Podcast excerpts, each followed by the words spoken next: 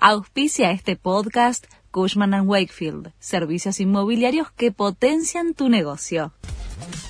La Nación presenta los títulos de la tarde del lunes 21 de agosto de 2023. Diputados va a debatir un proyecto para bloquear la privatización de aerolíneas argentinas. La iniciativa, impulsada por Máximo Kirchner, detalla que la autorización del Congreso a cualquier transferencia de acciones de línea aérea de bandera requerirá de la aprobación con el voto favorable de las dos terceras partes del total de los miembros de cada Cámara. En la reunión prevista para mañana se espera emitir dictamen sobre el proyecto, teniendo en cuenta que la Comisión de Legislación General cuenta con mayoría del oficialismo. Piqueteros amenazan con cortar los accesos a la ciudad. Las organizaciones sociales exigen aumentos del 100% en los planes y alimentos para los comedores. El Frente de Lucha Piquetero advierte que podría movilizarse este jueves si no tiene respuestas del gobierno. Leve baja en las ventas por el Día del Niño.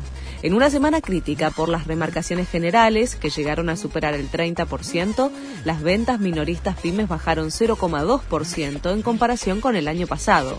Solo dos rubros vendieron más que en 2022, calzado y marroquinería y audio, video, celulares y accesorios. Condenaron a cadena perpetua a la enfermera que asesinaba bebés en el Reino Unido. Un tribunal británico sentenció a Lucy Ledby, de 33 años, culpable de asesinato de siete recién nacidos y de otros intentos de homicidio entre 2015 y 2016, a prisión de por vida sin posibilidad de liberación, una pena muy poco frecuente en la legislación inglesa.